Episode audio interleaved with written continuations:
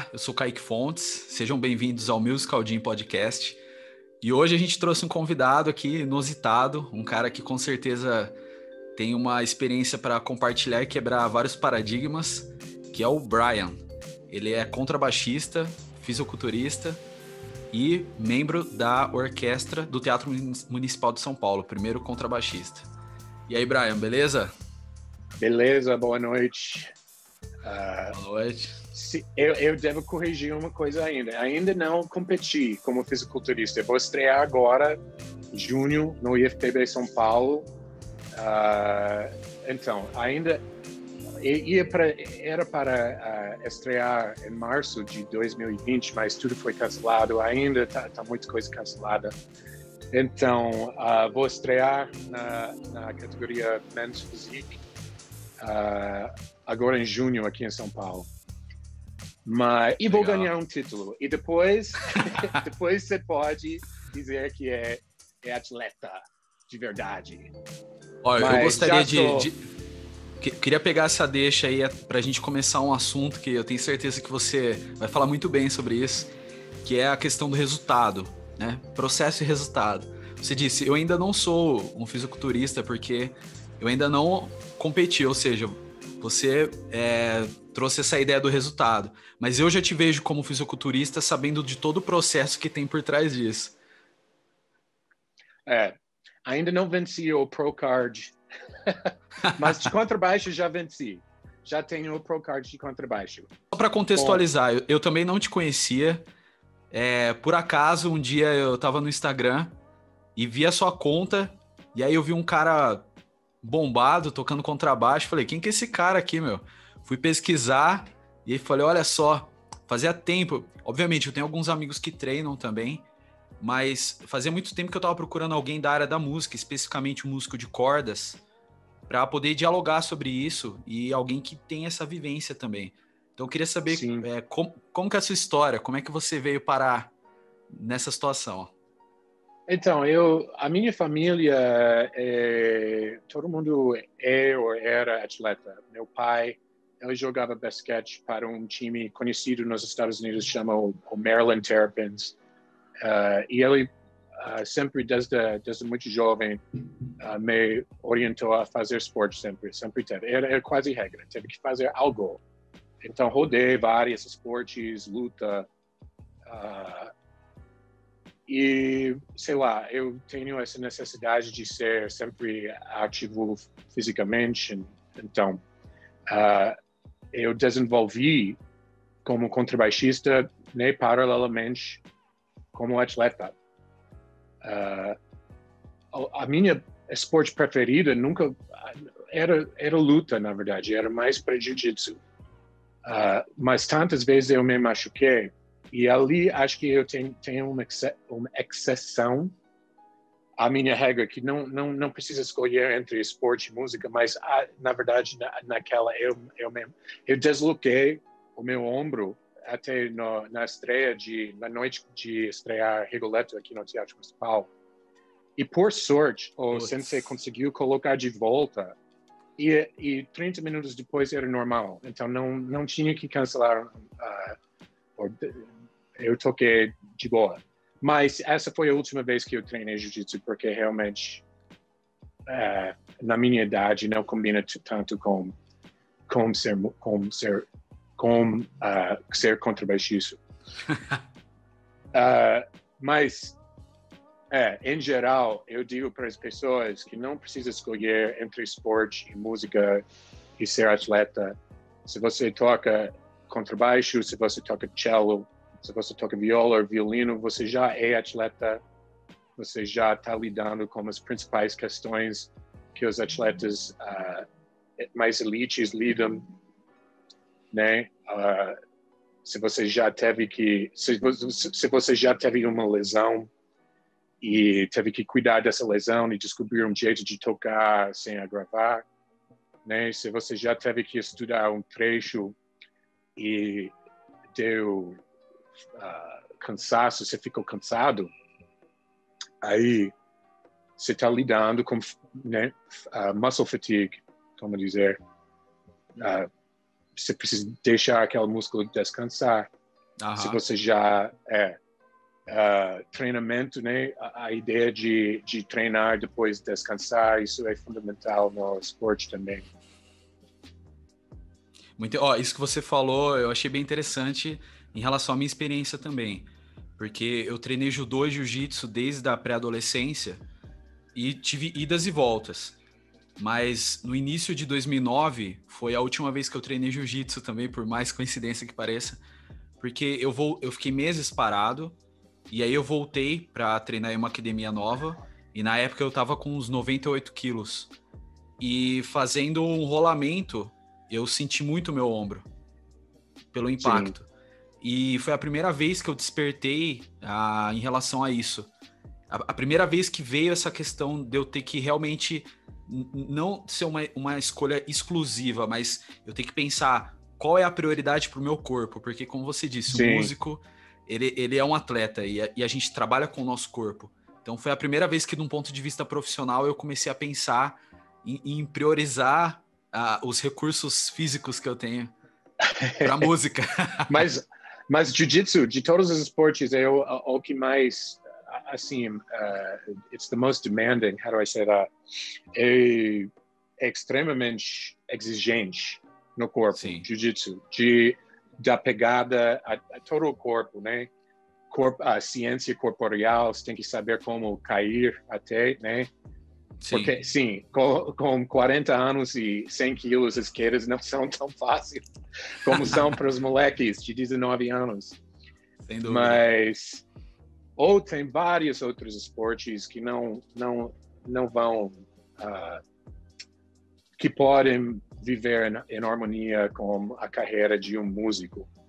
Uh, uh, fisiculturismo, por exemplo, eu considero um esporte que dá para fazer e, e, tocar tocar muito bem.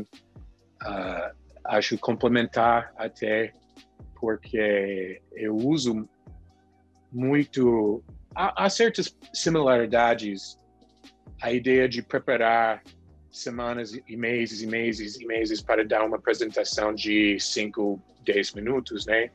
Já é um paralelo ba bastante uh, óbvio, mas uh, sabendo como uh, planejar seu tempo, né, na academia, treinando na academia, mas também uh, tocando, tipo assim, eu vou tocar esse concerto dia 20 de março e não vou deixar, não vou deixar até a semana antes para tentar encaixar tudo, né? É extremamente difícil, exigente. Então já estou planejando, né? Duas horas aqui, duas horas aqui, três horas aqui, uh, tentando uh, planejar meu meus gastos de energia e treinamento do, dos dos movimentos que vão ser que vão que eu vou precisar de executar.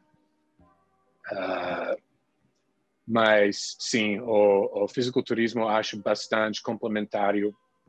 Uh, a ideia de poder identificar e isolar os movimentos musculares, né? Se você está tocando, a gente que toca contrabaixo violoncelo, uh, nós usamos bastante o deltoide anterior um, para levantar o arco, não para pesar na corda. A gente, as pessoas pensam, ah, ele tem uh, deltoides fortes, então ele deve tocar super forte, mas na verdade a deltoide... A isometria, ele, né?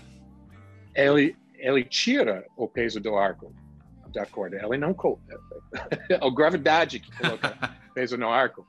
O, o deltoide, ele suspende o arco. Então, um deltoide anterior forte e disciplinado uh, vai facilitar aquelas quando você tem que um, ah, gastar o arco suavemente e lentamente.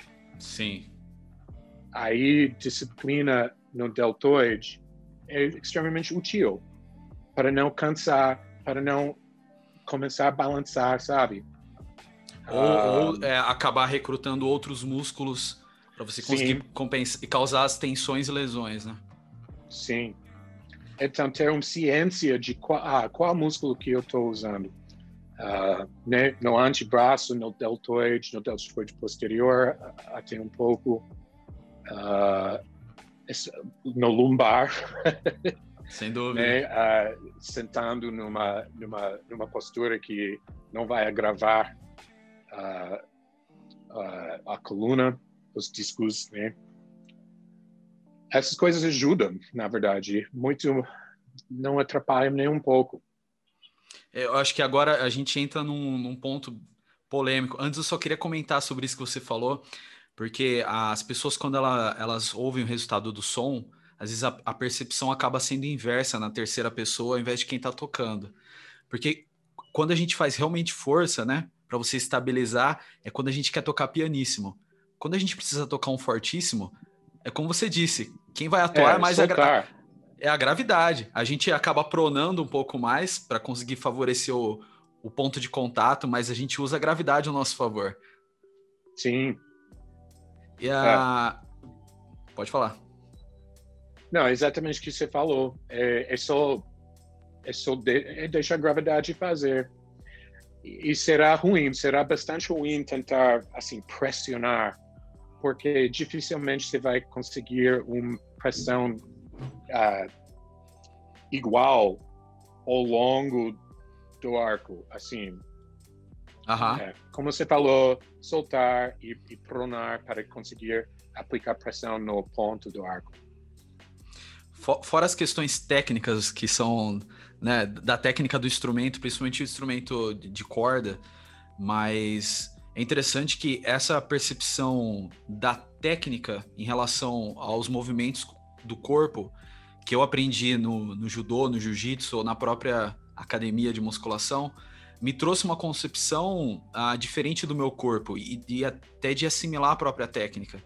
Eu lembro que uma das primeiras vezes que eu usei isso de forma inconsciente foi dando aula para uma aluna. Uh, e ela, ela pensava que ela tinha que fazer muita força com a mão esquerda. E aí eu expliquei para ela uh, sobre os músculos extensores e flexores. Que até então, mesmo uh, da forma com que eu havia sido educado dentro da música, isso não é falado dessa forma, né? A gente fala, ah, abre Sim. e fecha, mas não existe uma consciência biomecânica disso. E eu, e eu expliquei para ela, eu falei, olha, estica a sua mão o mais forte que você puder, até doer mesmo. E aí desliga ela subitamente. E aí eu perguntei para ela o que acontece. Ela falou, ah, a minha mão fecha. Eu falei, pois é, a gente não precisa pensar para fechar a mão. Esse é um movimento involuntário. Então isso já prova que a gente está pronto para tocar de forma relaxada. Uhum. E eu apliquei isso de forma inconsciente em uma aula, mas depois eu parei para pensar nisso de um ponto de vista uh, do corpo todo, mesmo no violoncelo. Então, o estudo do violoncelo para mim sempre foi uma pesquisa, inclusive, além de uma pesquisa musical, mas uma pesquisa do meu próprio corpo. Total. Como, como que é como que é para você isso no contrabaixo? Uh, você sempre assimilou a técnica dessa forma e até uh, ao ponto de você chegar nas de ter as ideias musicais e trazer isso para o instrumento, isso te ajuda a ter consciência do seu corpo? Sim, sem dúvida. Uh, no contrabaixo, como todos sabem, o instrumento é enorme e uh, é bastante difícil manter manter controle sobre o instrumento em todas as regiões dela. Um, porque a gente toca na orquestra, a gente toca sempre grave e ele exige uh, uma certa postura e uma certa combinação de peso e velocidade do arco que é bastante diferente do que quando você está tocando muito alto nas, nas obras solísticas, que ficam sempre lá em cima, até, até um pouco ridículo de ouvir. Mas uh, é, é, é um outro uh, é um outro setup Uh, Sim. Uma outra postura, um outro lugar onde o, o, arco entra em contato com a corda. E são diferentes as exigências físicas. Uh, então, eu, eu sim, a, a, ciência corporeal que eu desenvolvi mais para fisiculturismo ou mais para esporte do que para música, eu uso, eu uso bastante música. Um, especialmente agora que eu estou ficando mais velho e eu preciso conferir que o jeito que eu estou tocando é sustentável né, ao longo dos próximos 10, 20 anos.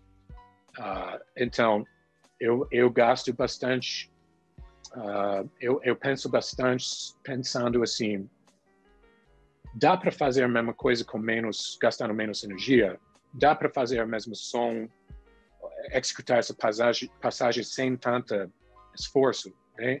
tentando minimizar uh, as moções, especialmente quando há mudanças enormes.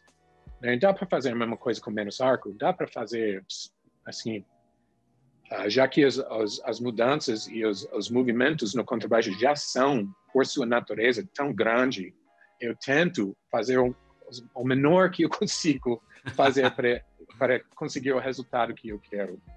Pensando em economizar força, economizar energia e tocar numa maneira que assim é sustentável. Uh, né? Agora com 39 precisa chegar para aposentar, ainda tem mais uns anos que eu preciso sobreviver a essa carreira. Então, é. É, o violoncelista Rostropovich foi um grande violoncelista e tem um masterclass dele que ele diz assim, é, eu vou parafrasear ele, né? Mas ele diz que na técnica do violoncelo mais sobra do que falta. Mais sobra força, mais sobra esforço. A gente saber dosar as coisas e economizar, né? Fazer uma economia dos recursos de forma inteligente, trazer a técnica inteligente, é um grande desafio mesmo, né? E isso que você Sim. falou sobre, sobre as posições graves, a gente passa por isso no violoncelo também. E ah. até do ponto de vista pedagógico, a, a, a, as metodologias mais de vanguarda, agora como o Suzuki e o que vem se desdobrando da técnica do Starker, por exemplo, traz essa ideia do aluno ter o primeiro contato com o instrumento e já fazer exercício de viajar por todo o braço do instrumento com a mão esquerda. Ou seja, uhum. você não vai ficar um ano tocando só na primeira posição para depois você começar a aprender posições mais agudas, mas você ainda continua com essa percepção. Então, Sim você desde o início, embora você não faça música nas, na, nas regiões agudas, mas você tem esse contato ergonômico, né, com o movimento. Sim. Interessante. Eu, talvez é a mesma coisa no cello também, mas eu acho que uma das posições mais não natural, desnatural, é a primeira posição. É a primeira posição, sem dúvida. E é o mais uh, assim, não, não tem nada natural sobre essa postura aqui. e, na verdade, já quarta, quinta posição já é natural. Já é mais relaxado, é bem mais natural. Então tem uma, ela, acho que ele morreu agora, mas François Rabat era um grande contrabaixista e, e professor, e ele começava as pessoas no, na, na harmônico, no no harmônico do, da octava, sabe? Onde Sim. você entra em posição No meio da corda. No, no, meio da corda, porque lá é o mais... mais Ergonômico. Natural. E aí, é, de lá descer ou subir, mas, é, primeira posição é o mais... É o mais desnatural. Falei certo, como você falaria? Não a, natural. gente pode... É, antinatural, uma coisa artificial, né? Tá. Mas uh, eu queria saber agora, obviamente, eu, eu treino já faz uns 10 anos já, mas você é um cara que tem muito mais bagagem, é, até dá para perceber no seu próprio corpo. Uh, como que funciona para você essa questão, essa questão das lesões? De você treinar Bom, e, consequentemente, ter que estudar no outro dia? Então, com sorte, eu tenho todas as minhas lesões sob controle agora. Uh, eu já tive lesão aqui no, no deltoide anterior, no joelho e no lumbar. O pior era o lumbar. Uh, Imagino. Mas uh, eu gastei bastante tempo pensando sobre a maneira que eu, eu sento quando eu toco contrabaixo. Eu passei bastante tempo tocando a pé para evitar sentar. Uh, mas a principal coisa que eu fiz era redobrar no fortalecimento dos músculos do abdominal e do lombar para uh, fortalecer o tecido por volta do, da coluna, porque acho que faz deve fazer uns 15 anos agora que sofri uma hernia de disco, que não é o mais, assim, é, é, é não é muito grande, mas, assim, quando uh, uh, esse disco que está saindo, ele pode apertar, apertar no nervo ciático, e se isso acontece, é muito difícil fazer qualquer coisa. Assim, é muito difícil sair da cama, é muito difícil. Sim tocar, tocar, tocar quanto vai será bastante difícil mesmo. Na verdade, a única vez que eu entreguei um atestado no municipal era por causa dessa, eu estava em crise de, de nervo ciático. Então, a coisa que, que mais me ajudava a controlar essa dor era, era fazer a prancha e fortalecer o, os músculos do, do abdominal e lumbar que eu tinha uma tendência de não treinar como eu de, deveria ter treinado, né? E também quando você passa muitas horas sentado e uh, especialmente quando eu tenho que tocar repertório muito alto e fico assim desdobrado, assim o lumbar tá alongado e se passa três, quatro horas assim, uh, na hora de ficar de pé, não fica reto. E outra coisa, você está com uma mão na frente, né, segurando o arco e tal, e outra mais por perto. E você faz essa postura e você vai ver que os músculos no lado contrário. Então, estendi o braço direito, inclinei para frente. Os músculos no lado no, no lado esquerdo da coluna estão sendo utilizados. E estão muito acaba que no meu caso um lado da coluna está bem forte e o outro lado não é. É, é, é subdesenvolvida. Uh, porque porque nunca ficou assim né? sempre ficou assim.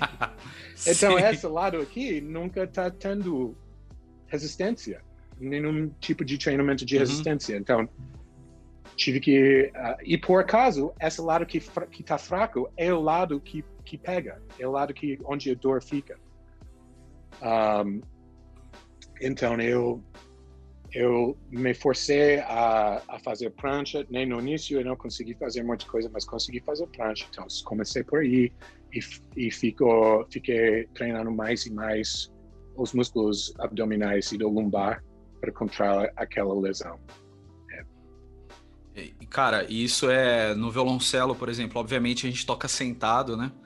Mas existe essa questão também, principalmente ah, do ponto de vista da estabilização do abdômen, consequentemente da lombar, né? Porque alguns violoncelistas usam o encosto da cadeira, mas ah, não é necessário, né? Do ponto de vista técnico, você, você consegue tocar sem o encosto da cadeira. Mas isso requer esse fortalecimento do ponto de vista isométrico, como você disse, a, a gente precisa ter essa flexibilidade, mas uh, precisa equilibrar, né? Porque no violoncelo, no contrabaixo ou no violão, são movimentos assimétricos, né? Ou seja, a gente está sempre. Uh, não é como no piano, talvez, que a gente tenha o teclado, Sim. né? E a gente consiga fazer as coisas em um plano. Uh, a gente está trabalhando sempre com esse plano tridimensional. E isso traz principalmente no violoncelo, a gente tem muito essa questão uh, da antecipação. Acredito que em todos os instrumentos de corda, né? Ou seja, se você vai realizar uma mudança de posição grande ou pequena, você pensar acontecendo do grande para o pequeno, ou seja, ela não começa no dedo, ela começa uhum. no seu corpo, antecipação para o movimento. Isso, principalmente do professor André Micheletti, foi algo que uh, me, me introduziu no violoncelo por um caminho muito mais saudável. E, obviamente, do ponto de vista da performance, isso te leva a ter alguns resultados com mais facilidade. Como que, como que você faz esse paralelo a, de movimentos, séries e repetições dos exercícios uh, na academia com o seu estudo de contrabaixo? Bom, então, uh, eu ok, se você vai na academia treinar assim bíceps, vamos dizer, uh, você vai pegar e fazer, como vocês dizem, uh, remada? Não, não remada. Puxada. Pode ser curls. É. Puxada. Bom, na hora de fazer, não é somente o bíceps que está sendo trabalhado, né? O antebraço também, músculos pequenos estabilizadores aqui uh, estão sendo trabalhados e estão ficando cansados. Então, por essa questão, eu, eu, gosto, eu gosto de acordar e estudar contra baixo primeiro. Um, Estratégico. Porque, é, porque diretamente depois de treinar, não não vai ser o meu melhor desempenho, sei lá, uh, nos músculos da mão, do antebraço. Um, então, eu, eu, eu, gosto de treinar as coisas que, que precisam ser treinadas no contrabaixo primeiro, as coisas mais difíceis que também causando problemas. Né? No momento é esse concerto de Borazini que estou preparando. Então, todos esses harmônicos chatos, uh, vou começar Sim. a treinar eles de manhã antes do que eu fico cansado. Uh, bom, vou treinar e, e, eu não vou treinar diretamente antes de um concerto também, de, da orquestra, porque se você tem, sei lá, vamos dizer que tem um solo de contrabaixo naquele dia e eu estou um pouco ansioso, aí a mão começa a tremer, diretamente depois de treinar pelas mesmas razões, uh, esse tremor pode ser agravado. Uh, uh, esse tremor, esse tremor pode ser agravado. É. então, eu, eu, eu encaixo o treino na academia onde não vai atrapalhar Uh, diretamente alguma coisa no contrabaixo. E não, não, não é uma questão de assim, treinei de manhã, de noite já estou de boa, não, não vai causar problemas. Mas diretamente depois poderia causar problema. E, e por exemplo, vamos supor, se, se um dia anterior que você tem um concerto, e é, você, é, se você for fazer um treino, você diz que você regula a intensidade, o volume do treino, mas você prioriza, por exemplo, treinar pernas, que você consegue fazer um treino volumoso, mas não vai afetar entre aspas, tão diretamente ao invés de dos músculos superiores? Como que você pensa isso? Eu, de um dia para o outro, dificilmente ia afetar. Uh, assim, eu já estou treinando tantos anos, tô, já estou fazendo os dois, as duas coisas tanto tempo. Talvez quem está iniciando na academia ia sentir ainda cansaço, né, 12 horas depois, mas dificilmente eu, isso vai me afetar. Somente se foi uma coisa extremamente delicado, delicada, uh, eu ia mudar. Se eu tivesse um, aquela solo de Rinastera, ou talvez a, a, a, primeira sinfonia, a primeira sinfonia de Mahler, que tem aquela coisa que é muito deve ser muito piano, em teoria deve ser piano. Uh, talvez eu ia pular a academia aquela de ou fazer perna, como você falou. Uh, mas eu não sinto muito uh, na vida orquestral. Eu não vejo que atrapalha tanto assim. Comigo, eu já, já testei isso.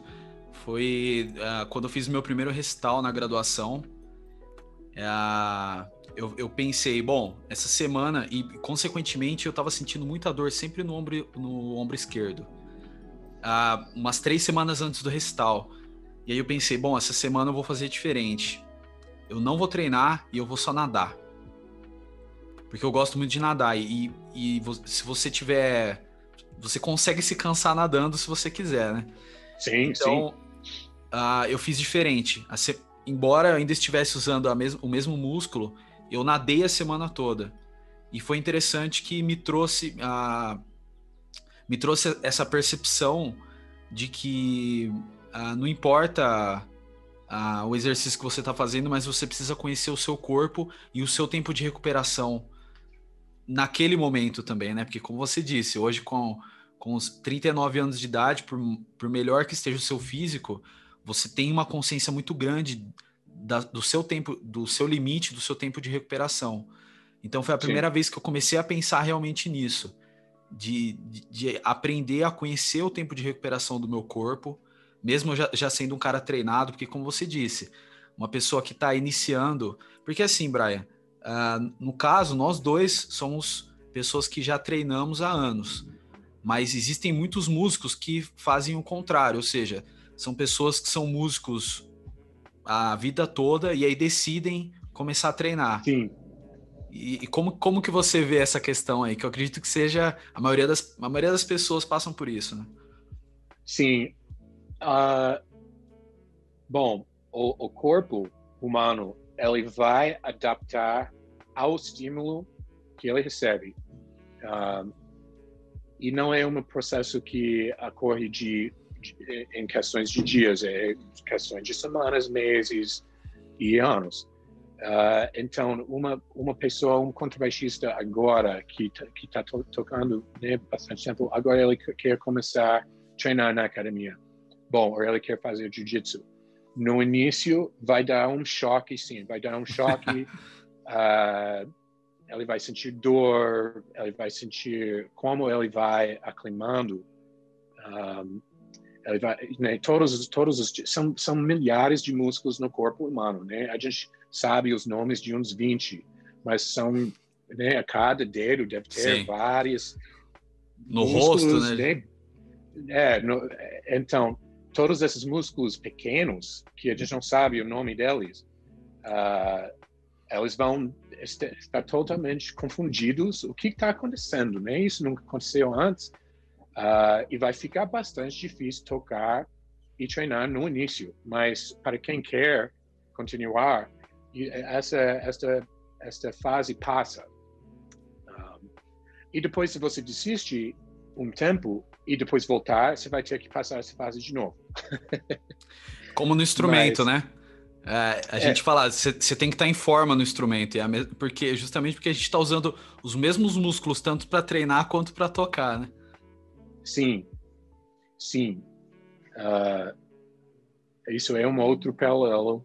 Né? Eu sempre falo com a administração lá, na, lá no trabalho que não dá para conceptualizar nosso trabalho como alguma coisa acadêmica ou alguma coisa acadêmica ou como uma coisa administrativa. A gente é atleta né, de alta performance. Sem e dúvida. As condições têm que estar lá para a gente trabalhar. Tem que ter tempo adequado para estudar, tem que ter né, as condições uh, certas para desempenho. E, e é um é, investimento uh, de anos, né? Como um atleta, é um investimento de anos para a gente conseguir tocar, né, cara? Sim, sim. E é isso mesmo. Atleta de pequeno músculo. Atleta de pequeno músculo. é, Realmente. Total. E, bom, se a gente for fazer esse paralelo do músico uh, que busca alta performance com o um atleta, é, obviamente a gente vai lidar com fazendo esse paralelo com a questão da disciplina, uh, da organização, do, do planejamento, de você ter pessoas te auxiliando.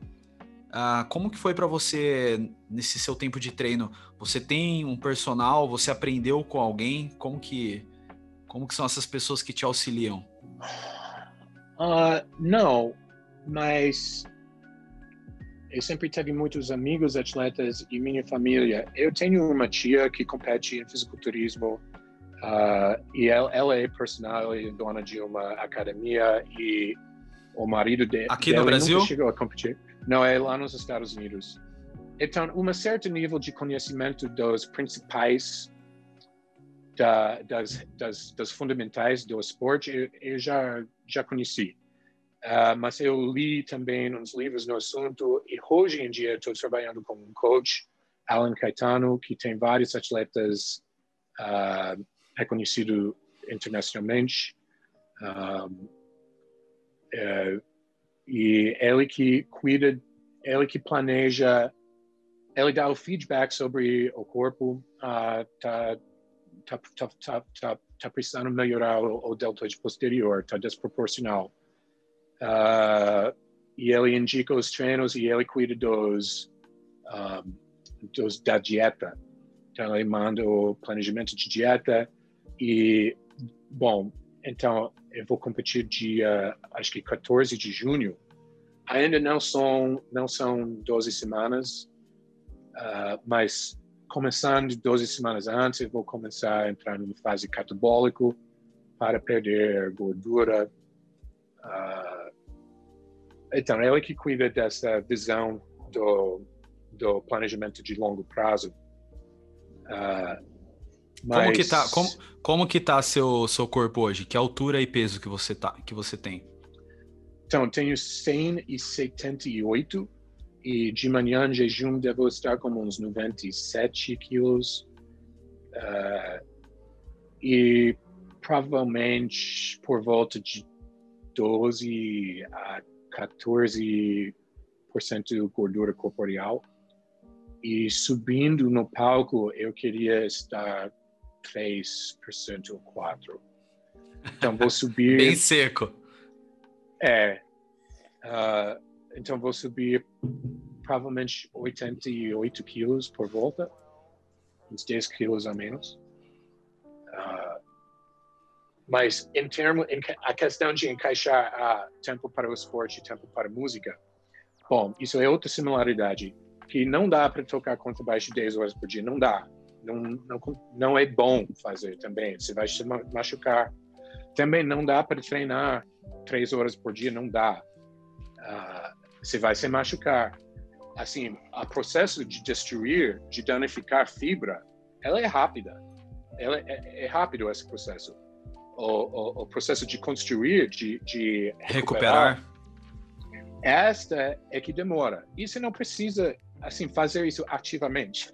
acontece quando você está dormindo. É, então, é, é, só cuidar da dieta, não não sair comendo qualquer coisa ou bebendo, ou fumando também.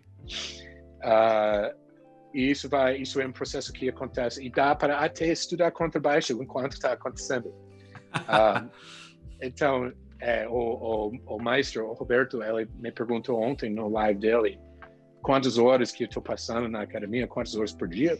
Uma hora. Sim. Só. E, na verdade, os estudos apontam que treinos que passam 80 minutos já não, não rende mais, mais nada, não há benefício. Um, então, é, é bom ser eficiente, fazer o que você tem que fazer. No meu caso, eu não preciso, assim, há vários músculos que não treinam porque eles crescem demais. O trapézios, por exemplo, uh, eu preciso dar um jeito de treinar os músculos por volta do trapézio sem, sem treinar o trapézio, porque está desproporcional no, seguindo o critério do esporte. Uh, isso tem também a ver com aquela questão de, de ciência corporeal, né? Você consegue imaginar se seu professor de, de violoncelo falou, ah, para de, para de, assim, fazer uma qualquer coisa com mão errada, né? Então, o, o, a ideia começa a ser como não usar o músculo. Né? Sem dúvida. É o mais difícil, né? É o mais difícil. E ah, nessa, nesse seu período aí de, de preparação, você, você disse, ou seja, você treina uma hora e descansa as outras 23 horas, né? E como é. e, e me fala uma coisa, como que é essa questão ah, da disciplina? Por que dessa pergunta? Quando a gente, o Musical Gym ele surgiu justamente dessa ideia de trazer esse paralelo entre a música e o esporte. Ou seja, esses aspectos cognitivos que, que a gente traz do esporte para a música e vice-versa. Uh, e, assim, eu tenho a impressão que quando você consegue se condicionar, ou seja, você consegue aplicar disciplina na sua vida, na música, você também consegue transferir esse comportamento, ou seja, esse filtro da realidade para as outras coisas. Como que é para você isso? Total. Não somente em esporte, mas em vários aspectos da vida. Né? Todos nós começaram nosso instrumento ruim. Todo mundo começa ruim. uh, e alguns até continuam. é, alguns continuam. E qual, é, eu tenho meus dias até hoje Mas, uh, uh, assim, eu lembro que uma vez eu, eu pensei que era impossível. Nossa, eu olhei a partitura de, de tal concerto, vamos dizer, Kusevitsky concerto para contrabaixo, e não, não imaginei que eu ia conseguir tocar uma coisa dessa. Olhando a partitura já nem fez sentido para mim. Uh, e aí você vai iniciando, né? Ou eu, melhor, tem certos estudos, etudes, uh, que eu mando meus alunos tocaram que eu não queria eu não queria tocar de novo também uh, você olha aquilo e pensa nossa uh, mas como você faz uai você faz uma duas horas por dia e aí ela vai encaixando e uh, né umas semanas depois ou umas meses ou anos depois você olha para trás e pensa sim duas horas por dia você consegue fazer muita coisa com duas horas por dia, se você manter uma consistência e disciplina. Isso é verdade em música, isso é verdade no, no esporte, mas também deve ser verdade em muitos outros aspectos da vida. Se você Sem fosse dúvida. começar hoje uh, aprendendo como fazer programação, você vai uh, uh, aprender uma linguagem Java ou, ou Swift ou qualquer um linguagem de, de code, né? escrever software. Se você aplica duas horas por dia estudando no YouTube, assim, eventualmente você vai estar tá capaz de escrever programas, né? Vai acontecer se você se dedica. Uh, então, a disciplina que a música exige é diretamente aplicável em vários outros campos. Sem dúvida. Foi como você disse, né? Você postou um story hoje, achei bem interessante. É, falando do músico, se você pensa que você é músico, principalmente de cordas, você pensa que você não é atleta, eu tenho uma má notícia para você, né? Total, total. Todo, violino, viola, cello, contrabaixo, eles são instrumentos bastante difíceis, bastante exigentes no corpo, e eu acho que, assim, eu, eu não sou um bom pianista, mas toco piano também. Mas não há, não há comparação na, na dificuldade. As, os instrumentos de cordas são. Eles exigem tanta coisa, controle sobre tantos detalhes uh, que, assim, é, é absolutamente se você consegue desempenhar, é absolutamente atleta de alta performance, sem sombra de dúvida. Agora, eu tenho uma dúvida para a gente fazer um outro paralelo. Por exemplo, quando você ah, inicia na vida profissional na música, existem outros fatores além da sua própria técnica que vão melhorar a sua performance, como você fazer um investimento em um instrumento profissional ou um jogo de cordas é, de alto nível, você ter um arco, você ter esse instrumento regulado com frequência por um luthier. E ah, no fisiculturismo também, né? Você precisa de uma dieta, de suplementação. Como que, como que você vê isso na, na sua vida hoje? Então, a suplementação, eu sou meio suspeito. Há, há, certas coisas que são comprovadas, que tem estudos por trás que vale a pena, a creatina, por exemplo. Sim. Uh, mas você vai, você vai no supermercado, ou quem me segue no Instagram sabe que eu sempre faz, faço postagens ridicularizando as coisas que eu vejo, né, caríssimos produtos uh, que, na loja de suplemento e tal, de, de super questionável efica, eficácia, Uh, eficácia, eficácia. Eficácia, obrigado. Uh, branched chain amino acids, BCAA, por exemplo, está super na moda e tá, tá pessoal pagando uma fortuna. Sim. Mas to, quase todos esses aminoácidos são na comida que você já já come. Uh, só em casos extraordinários, se a pessoa é vegano, talvez ele teria alguma deficiência nessas dessas coisas. Uh, mas, não, a principal aspecto é dieta. Até, assim, treino e dieta, as duas, as duas têm que acontecer, mas a dieta que, que vai mais fazer uma diferença no seu apresentação visual, com certeza. Uh, a dieta que vai, vai, vai decidir se você vai estar numa fase anabólica ou uma fase, uma fase catabólica. Uh, e não há suplemento que vai alterar isso ou, ou ter muito impacto sobre isso. Uh, até o mais popular, o whey proteína. Bom, se você não consegue comer uma refeição sólida, é válido, porque você está mandando uma coisa por dentro, mas a refeição sólida é, os estudos mostram que é mais uh, efetivo, que há uma, uma valor na nutrição de uma refeição uh, valor biológico né? sólida né? via em contraste a uma refeição assim que você bebe a taxa de absorção da, da, da nutriente é maior na, na, refeição sólida. Então, é, é melhor não tomar o whey e chegar em casa e, e comer arroz com, assim, um lata de atum, uma coisa dessa. Uhum. Uh, então, eu acho que há coisas que vale a pena investir. E não precisa ser necessariamente dinheiro, pode também ser, ser tempo. Se você quer pegar um livro sobre nutrição, há várias que são, são muito bons. Uh, ou, em meu caso, eu, eu tenho um profissional que cuida do, da minha dieta. É, sem dúvida. Ah, dessa questão da, das, das exigências, né? Vamos pensar assim que, que o ser humano tem quando ele busca é, alta performance.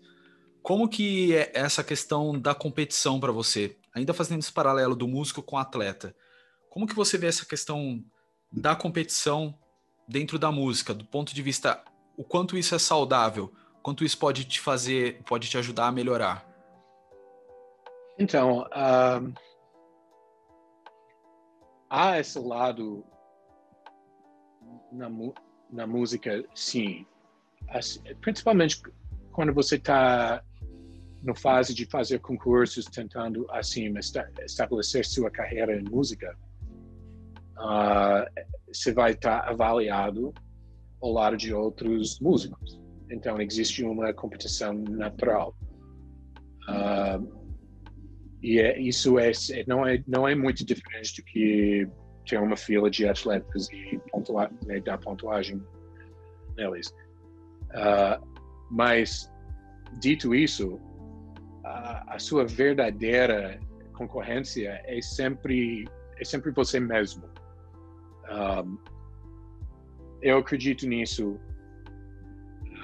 E, e, e, se você consegue superar os desafios e você consegue alcançar os objetivos que você define para si, e se você consegue entregar a versão da sua apresentação que você queria entregar, é só uma questão de tempo, um, que eventualmente você vai encaixar num lugar ou outro. E isso é verdade no esporte também, porque, assim, talvez um, uma pessoa não consegue, assim, botar o, o shape tão, tão elite que ele queria, mas talvez esta pessoa teve alguma ah, desafio para superar. Ele sobreviveu, ele teve algum trauma, ele, ele sobreviveu a alguma lesão e ele começa a falar sobre essa coisa que ele, ele superou. E por, só por isso as pessoas podem admirar aquela, aquela superação do desafio próprio. E ele pode destacar, ele pode começar a ter um nome como atleta. Nossa, esse cara venceu, ele teve multiple sclerosis. I don't know how to say that in Portuguese. Mas vamos dizer que teve, ou, ou alguma outra doença. Então, não botou o melhor shape, mas ele, o que ele conseguiu fazer é super impressionante. Ele vai ganhar, quem sabe, se ele não consegue ganhar patrocinador, um monte de seguidores nas redes sociais, ou o que é. Sim. A história dele como atleta vai ressonar como público. Uh, e a, a, mesma coisa também você veja músico, uh, música. Uh, se você consegue contar sua história, ser, ser assim, dentro do, do ponto de vista artístico, né? Isso. Você ser, você, você ser artista achar. além de músico, né? Porque uh, essa, essa foi uma questão que, que a gente tratou em outro podcast também. Uh, você conhece músicos que não são artistas? Eu não vou dar nomes. Mas você conhece? Talvez, talvez, talvez. E, e essa é. é uma questão muito importante para a gente também, né? É. Hoje em dia, se você quer criar uma carreira em música, há enormes, assim, tem redes sociais, tem aqueles programas de, de fazer gravações, todo mundo tem já e, e são fáceis de usar. As os equipamentos que uma vez só os grandes estúdios tiveram, agora tem, tem equipamento legal para muito barato, Sem né? dúvida. relativamente barato. Então, uma pessoa que quer construir uma carreira em música não está limitado a uma coisa uh, assim. Eu vou estudar contrabaixo, vou entrar numa orquestra. Não necessariamente tem que ser assim. Há vários mecanismos de fazer e né, a, a, primeira pessoa de entrar, sei lá, na plataforma TikTok e construir um enorme uh, público tocando contrabaixo, sei lá, quem sabe, tudo, tudo pode hoje em dia. É muito Sim. não fácil, mas há muitas oportunidades para quem corre atrás.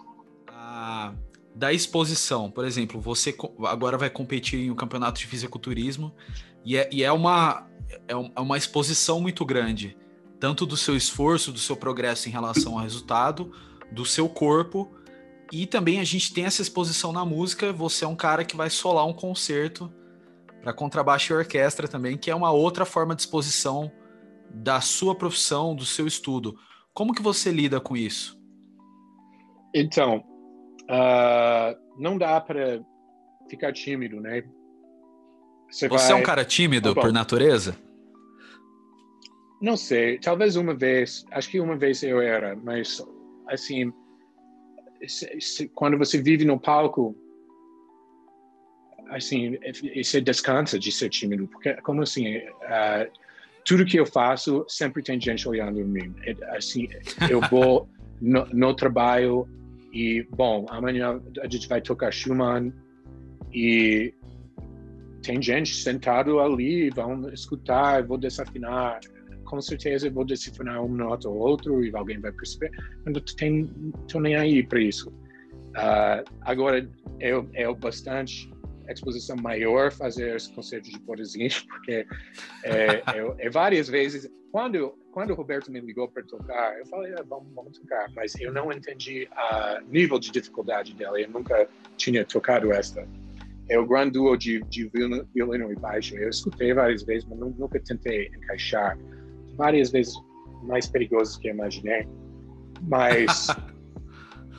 bom, a exposição é, mas. O senti outro, outro paralelo. Assim, você tem que ter um certo nível de confiança para fazer.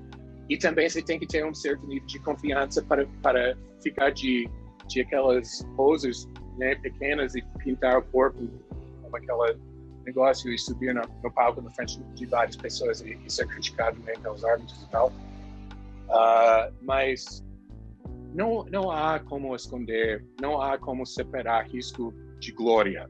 São dois lados da mesma moeda. Então, se não há risco, não há glória. Se eu vou subir no palco do Teatro Municipal para tocar uma coisa fácil, bom, legal, legalzinho, mas não vai dar aquela, assim, não vai ser tão impressionante como tocar uma coisa bem virtuosa mesmo. Então, você tem que te entender o perigo e viver em paz com ele. Olha, eu acho que essa é uma reflexão perfeita para a gente fechar nosso podcast. Realmente. Bom, Cara, foi um grande sensacional. prazer. Obrigado, viu, ah. cara? Obrigado por ter aceito o convite, por, por ter disponibilizado esse tempo para compartilhar a sua experiência. Você que é um cara que eu sei que você está ocupado, ainda mais nesse, nesse período aí com solo e competição. Mas eu tenho certeza é. que esse papo vai agregar e vai trazer uma reflexão ah, para muitas pessoas. a coisa que eu mais queria que eles sabem é que não existe nada que impede uma pessoa praticar esporte e ser músico, tá? Tem como fazer as duas, tá? Beleza, então, Brian, muito obrigado. Obrigado eu. Boa noite. Até o próximo podcast, então.